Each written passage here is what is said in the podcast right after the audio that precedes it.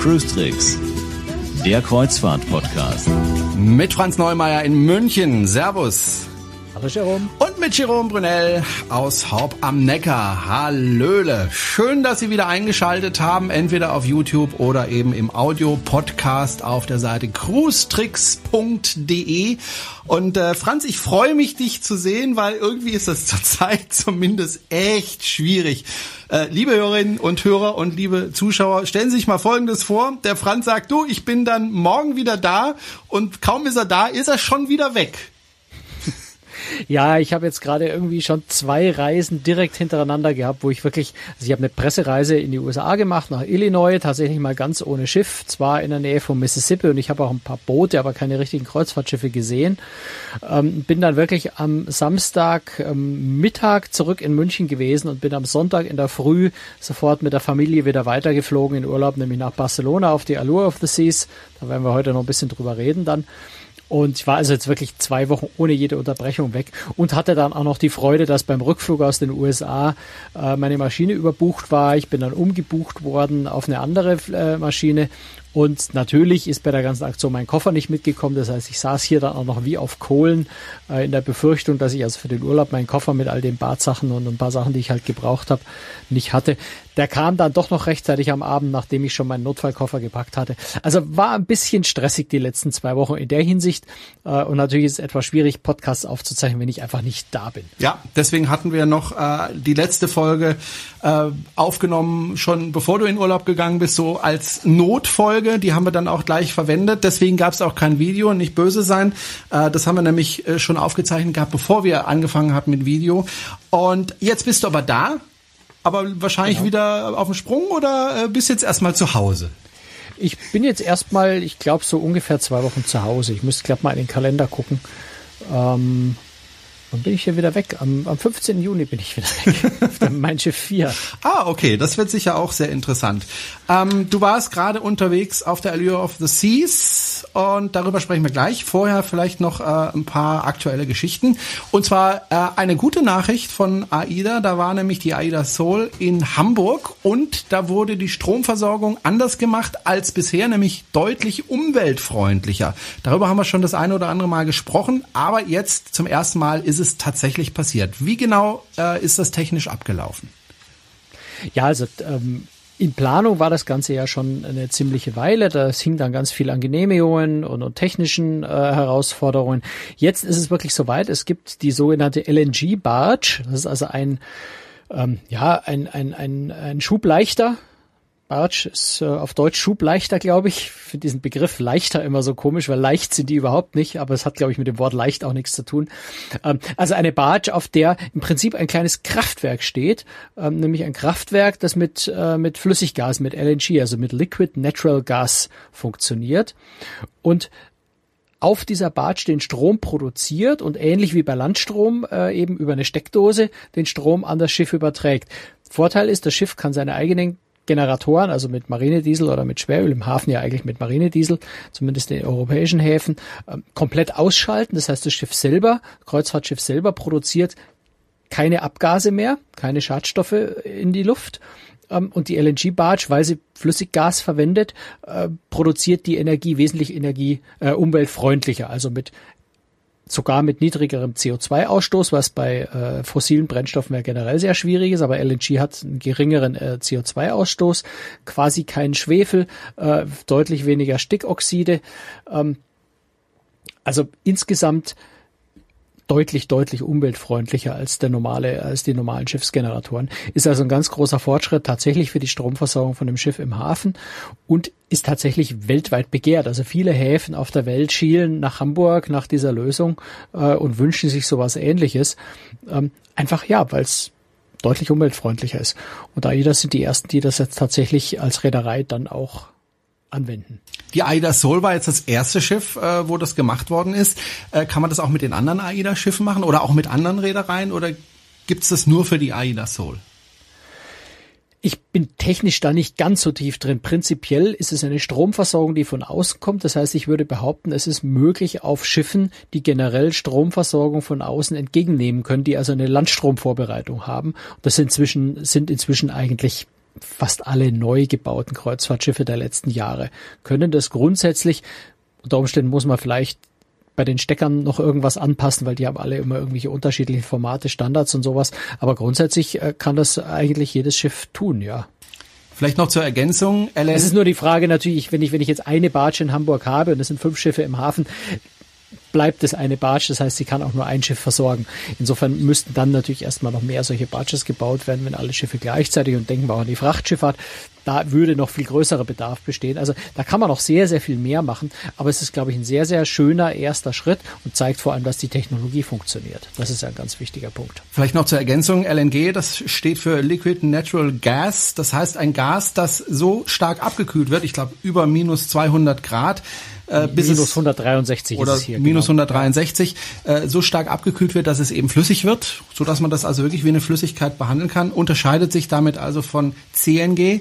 Ähm, das ist äh, nicht flüssig, sondern tatsächlich gasförmig und das wäre natürlich viel schwieriger damit umzugehen. Das nur so als kleine Erklärung ähm, dazu. Also eine schöne Sache. Vor also allem CNG muss man vielleicht erklären, ja. ist das, was in, in Autos verwendet wird. Unter anderem, also sowohl LNG ja. als auch CNG wird in Autos verwendet. Ja. Ähm, bei CNG, das was ich zum Beispiel auch für mein Auto äh, verwende, da habe ich tatsächlich Gasflaschen unter unter dem Auto, ja. äh, wo das reingepumpt wird mit 200 Bar. Ähm, ist auch sehr umweltfreundlich. War auch mit ein Grund, warum ich das gemacht habe und äh, vor allem kostengünstiger als Benzin. Also ich habe ungefähr die halben Benzinkosten und das äh, lohnt sich, finde ich, äh, schon. Gut, ja. das ist also eine gute Nachricht Aber für das wäre nochmal ein Thema ganz für sich ja? selber, weil ja, es ist tatsächlich LNG und CNG sind, klingen vom Namen ähnlich, haben beide das Wort Gas drin, äh, sind ähm, von ihrer Herkunft aber eigentlich völlig verschiedene Rohstoffe. Gut, dann hoffe ich mal, dass dieses äh, Schule machen wird, äh, so wie das in Hamburg gemacht wird. Auf jeden Fall eine tolle Sache für Hamburg, weil dort einfach die Umweltbelastung äh, dadurch sinkt. Und ich hoffe, dass andere Häfen äh, das nachmachen und äh, in Zukunft wir das öfter sehen können, ne, Franz? Da bin ich mir ziemlich sicher, ja. Es wird wie immer bei solchen Dingen etwas länger dauern, als man sich das wünscht. Es wird nicht ähm, im nächsten Monat, es wird auch nicht im nächsten Jahr passieren wahrscheinlich, aber ich bin mir ziemlich sicher, das wird sukzessive relativ schnell, äh, eben für diese Verhältnisse relativ schnell, also so in den nächsten ein, zwei, drei Jahren äh, sicher mehr Häfen machen. Hoffen wir es. Dann gibt's noch eine Nachricht von Plantours. Die haben gerade, also die haben ja wirklich Pech von Plantours. Eigentlich eine sehr, sehr nette Reederei. Ähm, wir mögen die sehr, aber die haben im Moment echt Probleme und vor allem echt Pech. Ja, also die Hamburg hat wirklich mehrfach jetzt in den letzten Monaten Kreuzfahrten absagen müssen, weil immer wieder was anderes passiert ist. Zuletzt äh, hatten sie tatsächlich äh, auch Grundberührungen, haben sich dabei äh, einen Propeller beschädigt. Der musste in der Werft in Belfast repariert werden. Das hat alles länger gedauert als geplant. Dadurch mussten sie tatsächlich jetzt schon zwei Kreuzfahrten absagen. Zuvor hatten sie auch schon mal Kreuzfahrten absagen müssen. Also da läuft es gerade echt nass rein. Das ist einfach Riesenpech, äh, was Plantours da hat. Ähm, sie haben jetzt aber tatsächlich eine ganz äh, spannende Lösung gefunden, die ordentlich für Furore sorgt. Sie haben nämlich tatsächlich die Deutschland, das ehemalige Traumschiff, also von, von der Reederei Deilmann, die ja pleite ist oder insolvent ist, äh, das Schiff ist ja auch inzwischen sogar schon in die USA verkauft, ähm, haben jetzt aber tatsächlich äh, die Deutschland für zwei Monate oder für, für 51 Tage genau, äh, hat Plantours gechartert um Ersatz für die Hamburg zu haben. Die Hamburg geht jetzt äh, noch zusätzlich in die Werft für die ohnehin für den ohnehin für, äh, ursprünglich für Herbst geplanten Werftaufenthalt.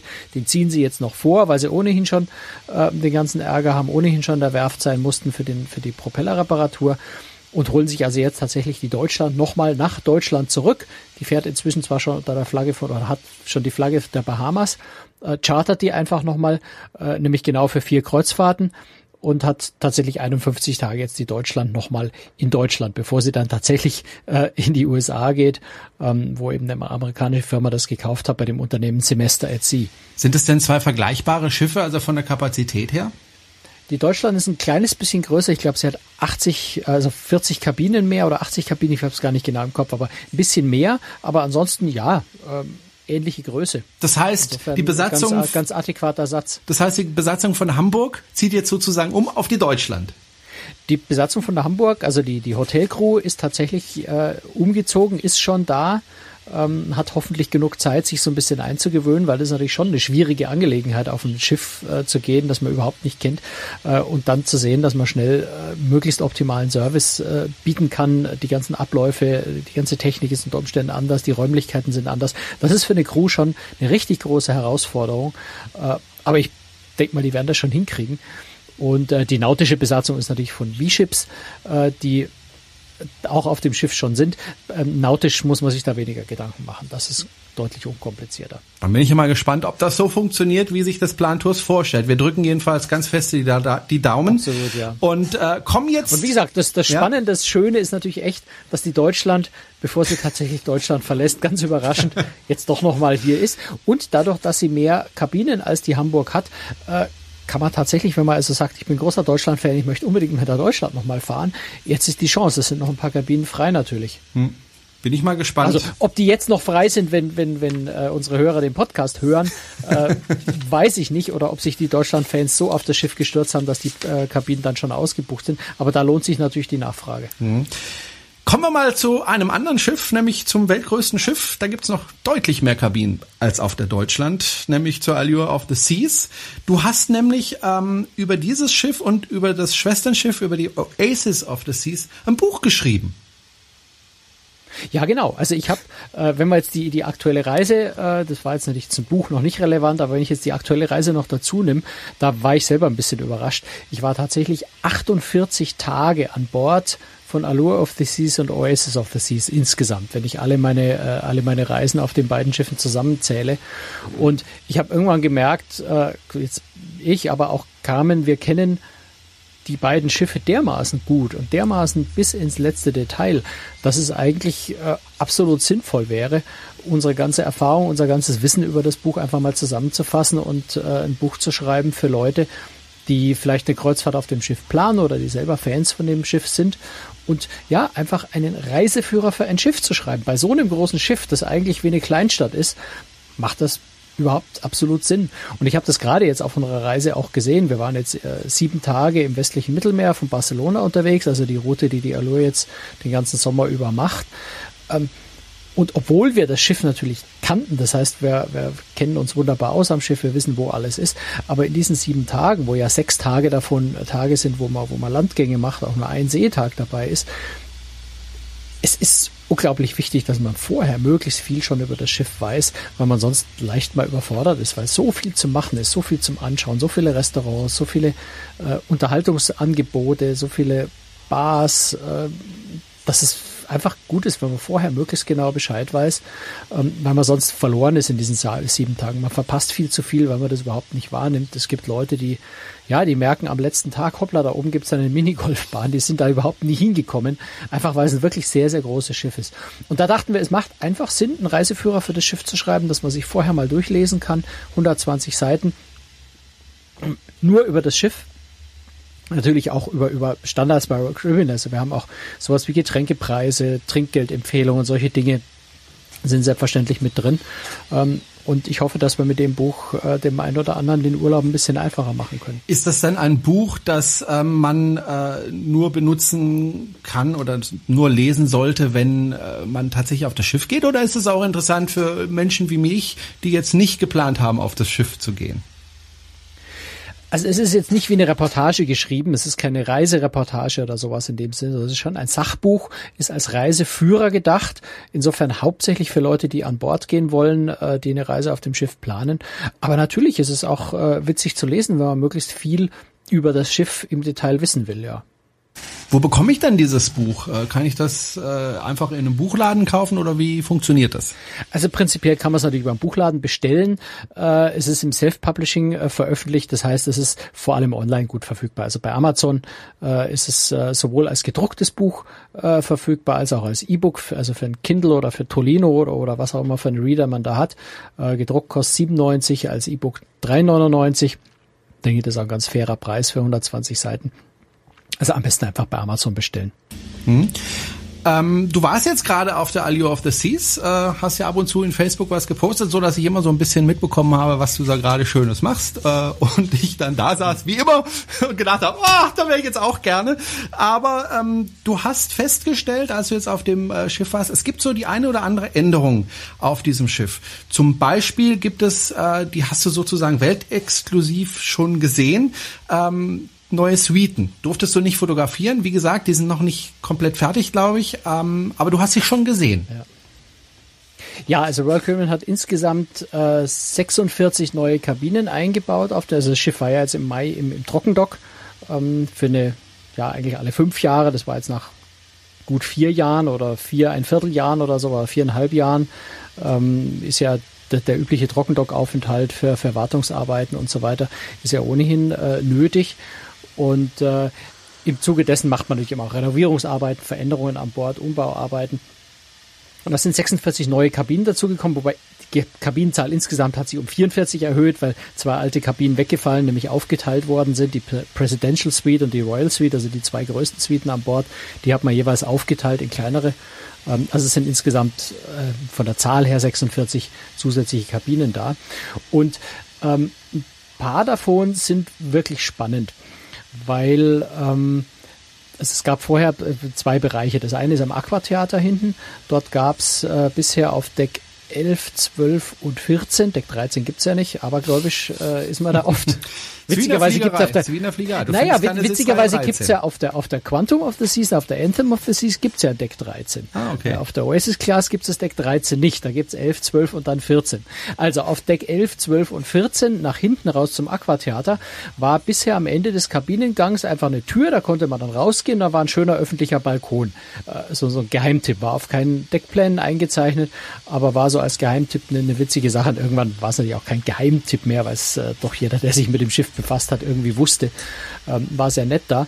Äh, das hat Royal Caribbean jetzt abgestellt. Dort hat man einfach tatsächlich nochmal zusätzliche Suiten eingebaut. Macht ja auch irgendwie Sinn, wenn da Platz ist, das einfach noch zum Geldverdienen zu nutzen.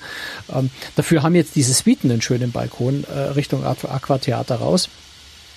Um, ähm, das sind, äh, ist, ist, die eine Kategorie von, von interessanten neuen Suiten. Ähm, die andere, äh, das ist das, was ich am spannendsten fand und, und was wir auch ausführlich anschauen konnten, sind, sind die neuen Royal Suiten. Also ist die alte Royal Suite weggefallen. Dafür gibt's jetzt zwei neue Royal Suiten, die aber ganz anders ausschauen als bisher. Ähm, die nämlich dort eingebaut wurden auf Deck 17, also ganz oben, wo bisher äh, die Pinnacle Kapelle und die Pinnacle Launch war. Die sind fast nicht genutzt worden, mal für Events. Äh, Hochzeiten haben da oben stattgefunden. Aber es war eigentlich in, in ganz exklusiver Lage äh, zwei Räume, die fast unbenutzt waren. Und da hat Royal Caribbean dann auch gesagt, da tun wir, da tun wir uns selber einen finanziellen Gefallen und uns vielleicht Passagieren, die sich das leisten können und bauen da zwei richtig tolle Suiten ein. Das Faszinierende dabei ist zum einen die unglaubliche Raumhöhe, also diese Suiten. Der Hoteldirektor wusste es leider selber nicht genau und, und einen Maß, Mess, äh, Messstab hatte ich nicht dabei. Gefühlt sind die ungefähr fünf Meter hoch. Oh. Äh, also Deckenhöhe. Also richtig, richtig hohe Räume und zwar durch die ganze Suite hindurch, äh, nicht nur im Teilbereich, sondern alles riesenhoch. Glasfronten, also nach außen zum Meer hin, die gehen so im Wesentlichen zur Seite und noch so ein kleines Stückchen zum Pooldeck hin. Glasfronten von oben bis unten, also komplett verglast, der Blick zum Meer raus. Also ein, ein herrlicher Blick aufs Wasser, egal von wo, also ob man da nur auf dem Sofa im Wohnzimmer sitzt oder ob man im Schlafzimmer im Bett liegt hinter dem Bett im Schlafzimmer geht so zwei oder drei Treppenstufen hoch. Da ist dann das Bad mit einer großen Badewanne. Auch von der Badewanne aus kann ich noch äh, durch diese Glasfront aufs Meer raussehen. Das ist schon wirklich eine sehr, sehr, sehr, sehr feine Sache. Das ist das eine. Und das andere ist das Design, äh, was wirklich überraschend ist. Denn äh, Royal Caribbean hat ja sonst, möchte eine schrille Farben nicht, aber es ist farbenfroh, sagen wir.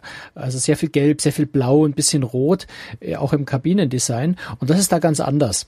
Also da, da das schaut für mich so ein bisschen wie, wie eine Trendwende auch vielleicht für zukünftige äh, Suiten oder Kabinen bei Royal Caribbean aus. Da wird sehr viel Silber, Anthrazit, äh, Weiß äh, als Farben eingesetzt, also sehr zurückgenommene Farbgestaltung eigentlich, sehr geradlinig. Es sind viele Spiegel in der ohnehin schon riesengroßen Suite, die das Ganze optisch noch mal ein bisschen größer machen. Also es wirkt einfach unheimlich äh, elegant und großzügig und Erst recht natürlich durch diese enorme Deckenhöhe. Äh, ganz faszinierende, sehr, sehr schöne Suiten. Dann hast du mir erzählt, ähm, dass zwei Restaurants verändert worden sind auf dem Schiff. Genau. Äh, es gibt äh, oder gab ja bisher schon das Izumi, ein japanisches Restaurant, im Wesentlichen Sushi und auch so ein japanischen heißen Stein, also wo man so, so, so im Ofen vorgeheizten Stein auf den Tisch bekommt und da da selber äh, sein, sein Essen quasi direkt am Tisch grillen kann, wenn man so will. Ähm, das ist zum einen räumlich verlegt worden, das ist jetzt äh, unten in der Nähe der Hauptrestaurants auf Deck 4 und zum anderen äh, ist es äh, jetzt zweigeteilt, nämlich in einen Bereich, wo Sushi gibt und einen Bereich mit Teppanyaki, also diesem äh, modernen japanischen Grill, wenn man so will. Also diese großen ähm, Edelstahlplatten, wo man als Gast direkt davor sitzt und der Koch direkt vor den Augen äh, das Essen zubereitet und dabei noch so ein bisschen Akrobatikeinlagen macht, also mit seinem Kochbesteck jongliert und und und äh, kleine Späße reißt. Also im Prinzip so ein bisschen Entertainment bei der ganzen Geschichte auch mit dabei. Das ist für Royal Caribbean relativ neu. Das ist auf der Navigator of the Seas, äh, denke ich, ist es 2014 eingeführt worden. Auf der Oasis dann eben auch jetzt im, im letzten Herbst, wo die im Trockendock war, äh, und jetzt auf der Allure, so dass es da jetzt also Sushi und Teppanyaki gibt. Ähm, das andere Restaurant ist am Boardwalk, also in diesem zum zum Aquatheater hinten nach nach oben offenen ähm, ja Jahrmarkt ähnlichen oder Jahrmarkt Thema Bereich ähm, wo bisher Ritas Cantina war, ein mexikanisches Restaurant, eher einfach, ähm, das jetzt auch wieder ein mexikanisches Restaurant ist, aber nennt sich jetzt Sabor. Ich habe gelernt, dass man das nicht, also im Englischen, die Amerikaner sprechen Saber aus, aber äh, waren viele spanischsprachige äh, Crewmitglieder auch an Bord und die sagen, also eigentlich spricht man Sabor aus.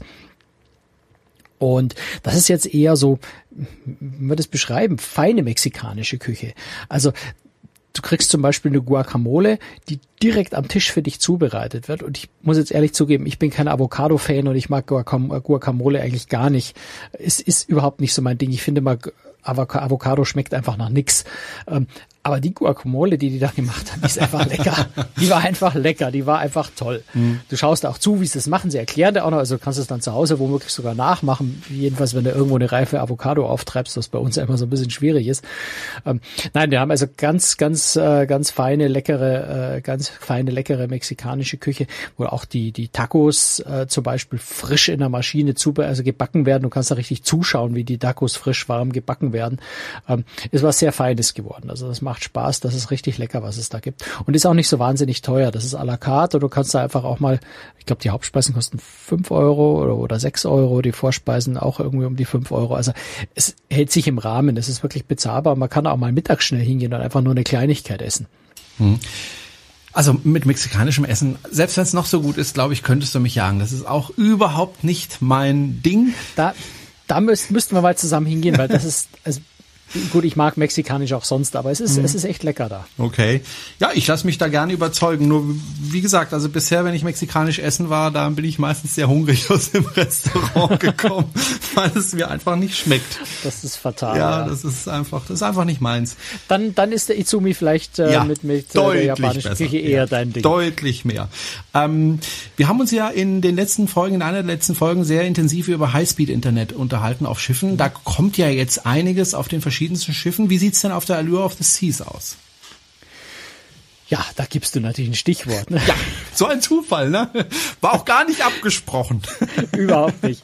Ähm, naja gut, Royal Caribbean hat ja seit einer Weile jetzt eine Kooperation mit einem neuen Satelliten-Internet-Provider äh, O3B, die in der Karibik diese Technik schon umgesetzt haben und jetzt mit Start der Saison in Europa das auch in Europa anbieten. Und die Allure hat diese Technik. Ähm, die einfach tatsächlich ermöglicht, dass ich an Bord Internetgeschwindigkeit habe, ja, wie zu Hause. Also ich, du merkst einfach keinen Unterschied. Es fühlt sich an wie DSL. Ähm, ich habe äh, unterwegs mal versucht, ich habe ein paar Videos ja auch gemacht äh, für, für unseren Podcast, habe dann von unterwegs versucht, diese Videos hochzuladen, äh, waren dann 1,8 Gigabyte. Das war vielleicht etwas gewagt, dieser Versuch, die hochzuladen. Aber ich habe wirklich, äh, ich habe dann abgebrochen nach zehn Prozent, glaube ich, nach einer Stunde. Ähm, wenn ich aber jetzt von mir zu Hause hier äh, mit einer mit einer mittelmäßigen DSL-Verbindung 1,8 Gigabyte übertrage, das dauert. dann dauert das ja auch. Ja. Also es geht ein bisschen schneller. Äh, aber er hat in der Stunde hat er glaube ich 110 Megabyte, 120 Megabyte sowas übertragen.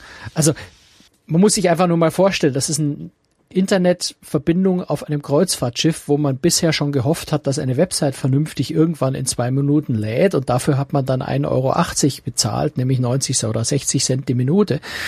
Ähm, das ist, das, das sind wirklich Welten dazwischen. Und äh, das zweite ist dann, es ist auch noch richtig günstig. Ähm, bei Royal Caribbean habe ich jetzt gezahlt, beziehungsweise, na gut, Royal Caribbean hat mir den Internetzugang gesponsert, aber hätte ich ihn bezahlt, hätte er 15 Euro pro Tag gekostet für ein Zweitgerät dann nur noch 7,50 Euro. Also wirklich 15 Euro am Tag dafür, dass ich eine Flatrate habe und dauernd permanent online bin. Ich habe also mein Handy immer in der Hosentasche gehabt. Das war immer mit dem Internet verbunden. Ich konnte also ständig meine E-Mails lesen. Ich konnte ständig Facebook lesen. Ich konnte auf Facebook Kommentare antworten. Ich konnte äh, ja Bilder von Bord posten, was ich ja auch tatsächlich gemacht habe. Ich habe diesmal eben wirklich, weil es Privaturlaub war, keinen Live-Blog geschrieben, weil das einfach zeitlich zu aufwendig ist und ich wollte ja tatsächlich mal ein bisschen Urlaub vom Schreiben machen aber also wirklich nur immer wieder mal bei Facebook ein paar Bilder gepostet. Und das war einfach völlig unkompliziert und schnell nebenbei zu erledigen, so wie man das zu Hause eben auch gewohnt ist. Mal schnell ein Bild knipsen, äh, drei Zeilen schreiben, auf Senden schicken, eine Sekunde später ist es online, drei Sekunden später kommt der erste Kommentar zurück. Also es fühlt sich einfach an wie zu Hause. Und das ist für ein Kreuzfahrtschiff ist das schon irgendwie ein Riesensprung, was Internetverbindung angeht. Dann hoffen wir mal, dass diese Entwicklung weitergeht, äh, auch auf anderen Schiffen, dass man einfach diesen Service hat, äh, unterwegs einfach aufs Internet zugreifen zu können, weil es wird halt doch immer wichtiger für die Menschen, äh, einen Online-Zugang zu haben. Man ist es einfach gewöhnt, ne?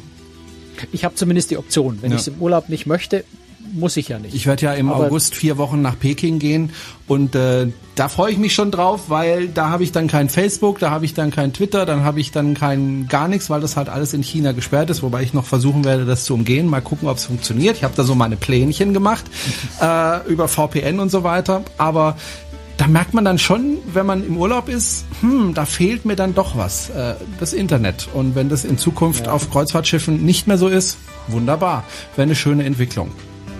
Weißt du was? Ich wollte dir eine Sache wollte ich dir von dem Schiff noch erzählen. Gerne. Weil das ist nämlich, ähm, naja, es ist einerseits eine sehr große Änderung, auf der anderen Seite finde ich es auch eigentlich äh, ziemlich schön, was draus geworden ist. Nämlich die Viking Crown Launch. Also wer Royal Caribbean kennt, weiß, die Viking Crown Launch ist immer ganz oben. Äh, auf den äh, bisherigen Schiffen immer so unterhalb des Schornsteins.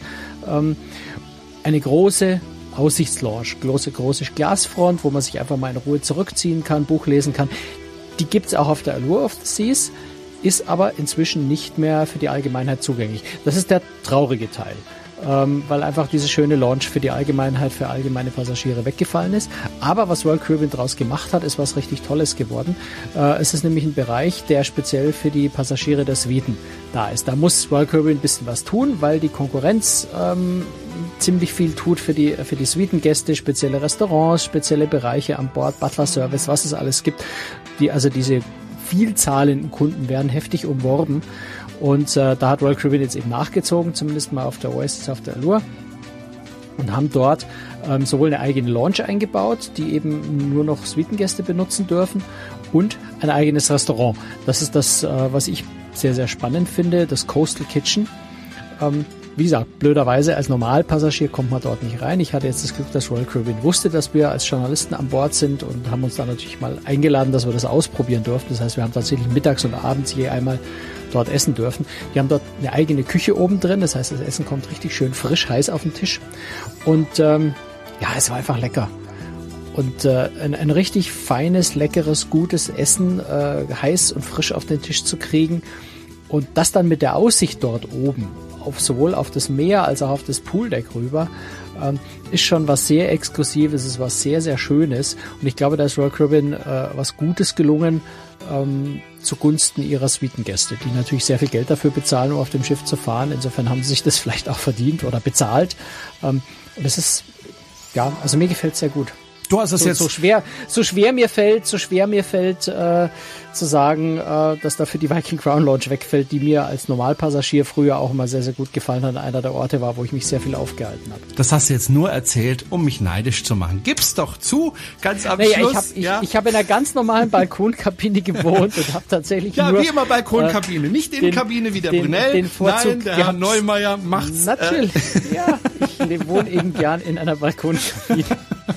das war's für heute. Danke für Ihre Aufmerksamkeit. Wenn Sie äh, der Meinung sind, das ist etwas, was mir gut gefallen hat, dieser Podcast, dann empfehlen Sie uns doch bitte weiter, kommentieren Sie gerne und äh, fleißig und äh, bewerten Sie uns doch.